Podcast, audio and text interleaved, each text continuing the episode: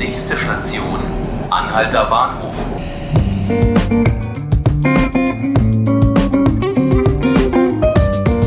Hallo und herzlich willkommen zu 5 Minuten Berlin, dem Tagesspiegel Podcast. Und heute mit einer kleinen Spezialausgabe, denn heute Abend beginnt die Bundesliga. Und von nun an wird die Sportredaktion des Tagesspiegels jede Woche einen Podcast machen, in dem sie über die Bundesliga, aber vor allem über Berliner Fußball sprechen wird. Denn ab dieser Saison ist Berlin auch Bundesliga-Hauptstadt. Hertha BSC hat Konkurrenz aus der Heimat bekommen. Am 27. Mai stieg der erste FC Union Berlin durch ein 0 zu 0 gegen den VfB Stuttgart in die Bundesliga auf. Bei mir sind nun meine Kollegen aus dem Sportressort David Joram und Michael Rosentritt, die den Auftakt der neuen Podcast-Reihe machen. Hallo David, hallo Michael. Hallo. Hallo zusammen. David, wir fangen mal mit dir an. Äh, du beobachtest für den Tagesspiegel vor allem Union. Wie sind die gerade drauf? Wie lief die Vorbereitung? Was kann man vom Aufsteiger erwarten? Vielleicht kannst du ja mal ein bisschen erzählen, was so lief. Ja, die Vorbereitung lief soweit ganz gut. Ähm, die meisten Testspiele wurden gewonnen. Ähm, das letzte Testspiel allerdings gegen Celta Vigo war nicht so gut. Da gab es eine 0 zu 3 Niederlage, ähm, wobei man auch da erkennen konnte, dass gewisse Ansätze stimmen. Äh, das Zusammenspiel, ähm, glaube ich, zu dem Zeitpunkt schon ganz gut lief. Ähm, und der erste, äh, der erste Härtetest, den haben sie ja souverän bestanden. Das war dieses 3 zu 0 ähm, bei Halberstadt. Äh, zugegeben nur eine Viertligamannschaft, ähm, die man da aus dem Pokal geworfen hat. Aber das sah schon ähm, recht stimmig und rund aus. Okay, Michael, selbe Frage. Wie lief es bei der Hertha? Wie, was, wie hat sich der neue Trainer Ante Czovic eingefügt und die Neuzugänge? Ach, eigentlich ganz gut. Äh, äh, die Vorbereitung war diesmal außerordentlich lang, also ungewöhnlich lang. Mhm. Die Mannschaft hat äh, recht fleißigen und einen sehr willigen Eindruck gemacht, was ja nicht ganz so einfach ist, wenn ein neuer Trainer kommt, der ja noch aus dem Nachwuchs kommt. Er ist ja im Prinzip ein Nachwuchstrainer, das erste Mal jetzt im, im, im Männerbereich. Äh, hat da zwei Trainingslager absolviert, hat Testspiele gegen kleinere, gegen größere Mannschaften gemacht. Das sah ganz ordentlich und stimmig aus. Äh, Im Augenblick gibt es nichts auszusetzen. Hertha konnte ja mit Lars Windhorst äh, einen Investor gewinnen, einen sehr finanzkräftigen Investor ähm, und auch den teuersten Transfer ähm, der Vereinsgeschichte tätigen, nämlich mit äh, Dodi Luke Bacchio kam für 20 Millionen Euro ein neuer Stürmer zu Hertha. Welche Rolle glaubst du, wird er in dieser Saison spielen? Ja, das ist ungewöhnlich für Hertha, seit, seit zehn Jahren mal ein, ein Transfer in, äh, wirklich in der Größenordnung, wie es eigentlich Spitzenclubs in der Bundesliga tätigen. Äh, der Einstieg von, äh, des Investors im, im Juni erweitert natürlich die Spielräume, äh, das ist ganz klar. Wobei, man darf natürlich auch nicht vergessen, dass Hertha sehr viel Verbindlichkeiten hat. Sie werden einen Teil dieser Groß, dieses Investments auch dafür benutzen, äh, Verbindlichkeiten und Schulden zurückzuführen. Aber richtig ist auch, und das ist der Unterschied zum Einstieg des äh, letzten Investors, KKR, äh, dass jetzt Geld äh, auch dafür da ist, in die Mannschaft zu investieren und äh, für den 21 Jahre alten belgischen Spieler kongolesischer Abstammung, der ja in, bei Fortuna Düsseldorf eine sehr gute Runde gespielt hat in der abgelaufenen Saison, sind 21 oder 22 Millionen sehr, sehr viel Geld. David, die Neuzugänge bei Union sind ja eher erfahrene Spieler. Wenn man an Christian Gentner oder Nevin Subotic denkt, wie haben sich die beiden denn eingefügt? Was kann man von ihnen erwarten? Also es sind ja eher Defensivspieler, bringt das Union jetzt weiter in dieser Situation? Ja, ich glaube, die Defensive ähm, wird grundsätzlich oder muss grundsätzlich die große Stärke sein von Union. Das war es ja auch letztes Jahr schon in Liga 2. Ähm, und in Liga 1, glaube ich, wird es noch wichtiger, wird es noch mehr darauf ankommen, dass man hinten gut steht, dass man eine gewisse Ruhe ausstrahlt, dass sozusagen die ganze Mannschaft weiß, wir können uns immer auf die Abwehr verlassen. So, das heißt, man kann auch mal ein schlechtes Spiel machen, vielleicht auch mal vorne, dass vorne gar nichts äh, zustande kommt. Das kann gut, kann gut passieren.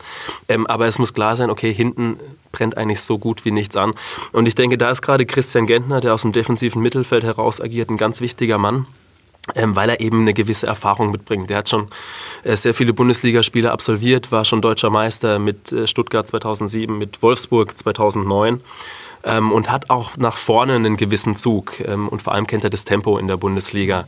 Ähm, also er wird höchstwahrscheinlich Manuel Schmiedebach ersetzen, das ist äh, so gut wie sicher, der in der letzten Runde gut gespielt hat. Ähm, aber für die, für die Bundesliga äh, meiner Ansicht nach ein Tick zu schwach ist.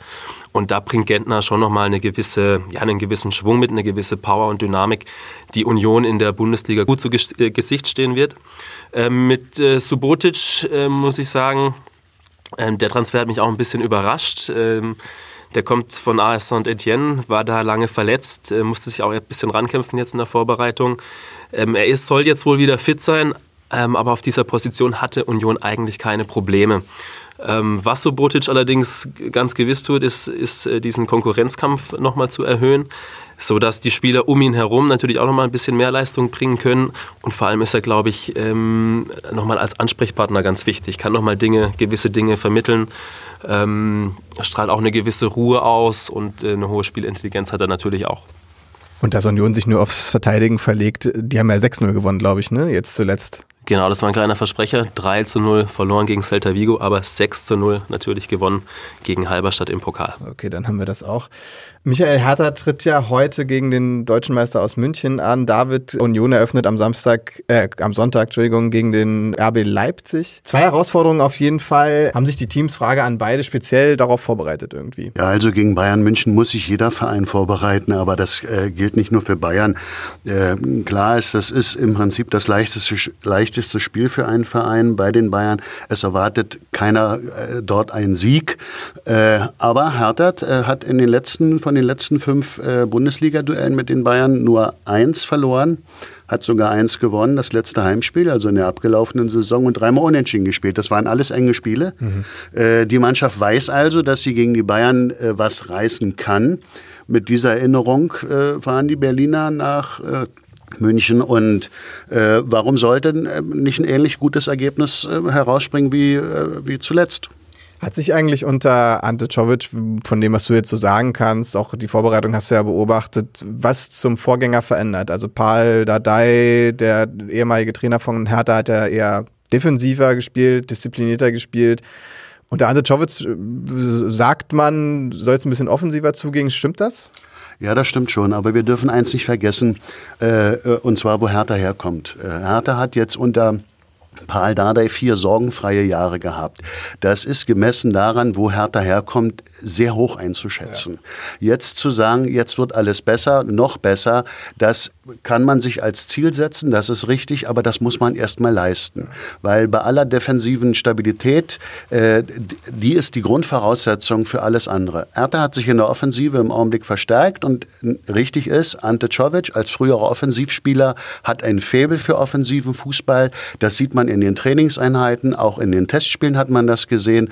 Aber am Ende des Tages kommt es darauf an, eine vernünftige Balance hinzukriegen, weil Hertha ist jetzt keine Mannschaft, die mit fliegenden Fahnen durch die Bundesliga geht. Man muss auch sehen, dass man hinten kompakt steht und dadurch sich im Prinzip Selbstvertrauen holt. Und dann haben sie natürlich, ob es die beiden Altmeister Salomon Kalou oder Vedat Ibisevic sind, wir dürfen nicht vergessen, sie sind zusammen fast 70 Jahre alt, aber sie treffen eben. Äh, und jetzt Luke Bacchio dazu mhm. Und Davy Selke können wir auch nicht vergessen. Mhm. Sie haben schon auch Qualität und einzelne Individualität nach vorne, aber hinten muss erstmal das stehen. Und das war nicht in allen äh, Testspielen bis jetzt der Fall. Okay. David, am Sonntag geht es gegen Leipzig. Wie ist Union aufgestellt? Ja, zunächst mal ist es ähm, aus Unionssicht natürlich der denkbar ungünstigste Gegner. Äh, man hat jetzt diesen Stimmungsboykott der ersten 15 Minuten, da wird das Stadion vermutlich still sein. Das ist natürlich ein Riesennachteil, ähm, weil man muss es mal so sehen, Leipzig ist eine richtige Hausnummer, die haben eine sehr gute Offensivpower. Äh, mhm.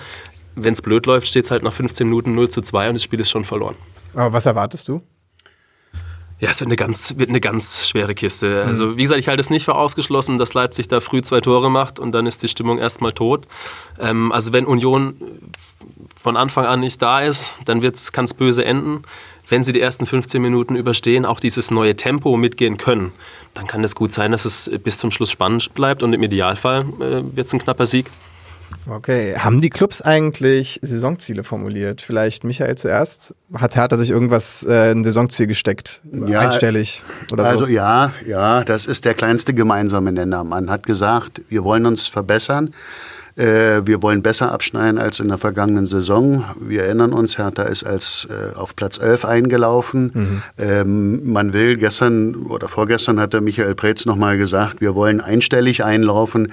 Äh, und inoffiziell ist es natürlich klar, man will schon sage ich mal, zwischen 6 und Platz 8 spielen, dass man immer eventuell einen internationalen Platz attackieren kann, dass man in Schlagweite bleibt, möglichst lange in diesen Regionen um Platz 6 mitspielen. Das ist eigentlich der interne Anspruch. Okay. Und bei Union, David? Ja, das Ziel liegt natürlich auf der Hand.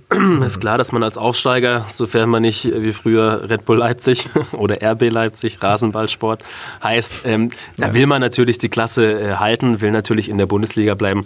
Alles andere wäre utopisch. Okay. Jetzt kommen wir zu eurer persönlichen Einschätzung. Ihr seid ja hier als unsere Sportexperten. Äh, was erwartet ihr denn von den beiden Clubs? Kann Union die Aufstiegseuphorie über die Saison retten, David?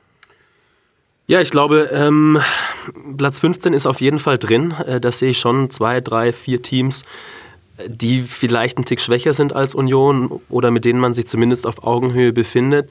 Und ich glaube, am Schluss äh, wird eben die Heimstärke tatsächlich den Ausschlag geben. Hm. Michael Hertha, starten die durch unter Ante Czovic? Ja, ach, das, ich bin da immer ein bisschen, bisschen vorsichtiger. Ich begleite den Verein seit 20 Jahren. Ich habe äh, schon die Champions League äh, erlebt, Hertha, und ich habe auch zwei Abstiege miterlebt. Ähm, Hertha hat so viel Geld ausgegeben in diesem Sommer wie lange nicht mehr, eigentlich wie noch nie. Äh, die Voraussetzungen sind gut. Sie haben einen interessanten Kader. Sie haben auch einen, durchaus einen Kader, wo äh, richtig gute Individualspieler dabei sind ich glaube, sie werden am Ende des Tages eben konkurrieren mit Mannschaften auch wie Gladbach, wie Leverkusen, wie Bremen, wie Frankfurt, auch wie Hoffenheim. Das sind alles Mannschaften, die auch Geld ausgegeben haben. Und das wird nicht einfach sein. Aber wenn, wenn sie einen guten Start erwischen, dann können sie zwischen sechs und acht können sie einlaufen. Alles klar, dann warten wir mal ab, wie die ersten Spiele für die Hauptstadtclubs laufen. Vielen Dank, David. Vielen Dank, Michael. Bitteschön. Gerne. Das war's mit den 5 Minuten Berlin. In der nächsten Woche am Freitag wird es einen neuen Tagesspiegel Sport Podcast geben. Ich bedanke mich bei Ihnen fürs Zuhören und wünsche Ihnen noch einen schönen Tag.